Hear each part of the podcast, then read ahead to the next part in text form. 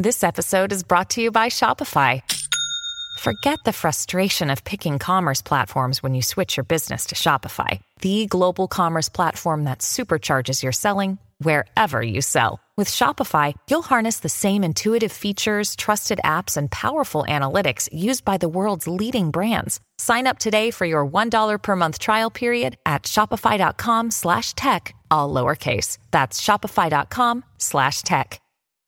Lo que menos imaginaba el reverendo Christopher Hill aquella tarde del 18 de octubre de 1990, cuando oficiaba una misa en la Catedral de San Pablo, Londres, era que estaba a punto de experimentar la más asombrosa e inesperada situación de toda su carrera eclesiástica. Justo cuando se disponía a impartir la bendición a un grupo de fieles, haría su aparición en lo más alto de la bóveda principal lo que parecía ser un ángel sacrílego.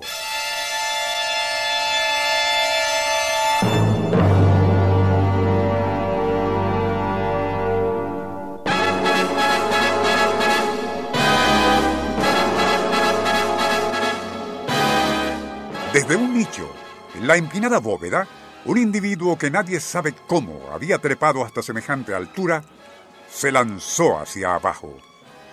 Casi de inmediato desplegaría, en lugar de alas infernales, un flamante paracaídas deportivo, y ante los aterrorizados fieles que colmaban la catedral, comenzaría a maniobrar por los amplios espacios existentes entre las naves del sagrado recinto.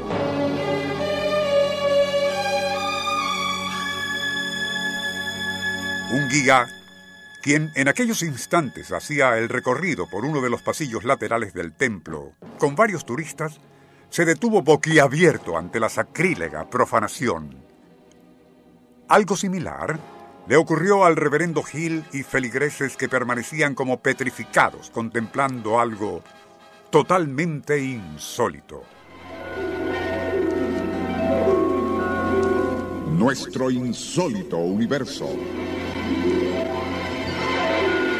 Cinco minutos recorriendo nuestro mundo sorprendente.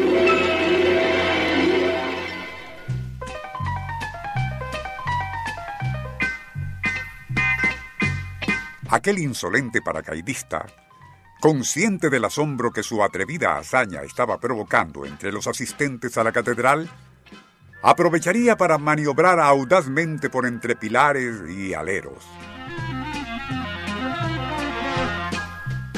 Luego, y tras una espectacular pirueta final, terminaría posándose suavemente entre dos hileras de bancos reclinatorios.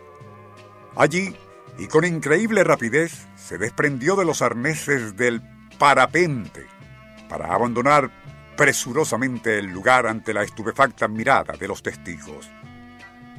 Por mera coincidencia se encontraba aquella tarde en la catedral un fotógrafo del tabloide londinense Today, y las tomas que hizo de aquel intruso en pleno vuelo serían publicadas al día siguiente.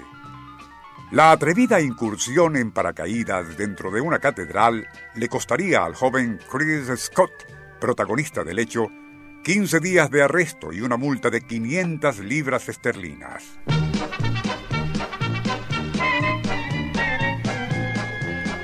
Después se supo que, y antes de esa hazaña, había hecho lo mismo desde el puente de Londres e incluso la torre del Parlamento inglés, con la peculiaridad de que, tras realizar aquellos saltos, siempre dejaba los paracaídas en el sitio donde aterrizaba. No solo como huella de su proeza, sino para escapar rápidamente del sitio y evitar el arresto. Aquella incursión en paracaídas dentro de una catedral sucedió, como se mencionó al inicio, en el año 1990 y desde entonces lo insólito gradualmente se fue transformando en rutina. Hoy día otros parapentistas saltan como si nada desde el Salto Ángel, la Torre Inclinada de Pisa en Italia, la Torre Eiffel y todo tipo de lugares sumamente arriesgados. En este punto vale la pena recordar que el primer paracaidista de la historia no fue un ser humano, sino más bien un perro proeza canina que tuvo lugar en Francia y a mediados del año 1785. Mientras un crecido número de curiosos contemplaba asombrado al globo aerostático tripulado por Jean-Baptiste Blanchard, este procedería a introducir su diminuto perrito en una cesta a la cual había adosado un rudimentario paracaídas de forma cónica. Luego, y sin pensarlo dos veces, lo tiró al vacío, con tan buena fortuna para el pequeño Can que flotaría airosamente hasta descender suavemente en un parquecito parisino.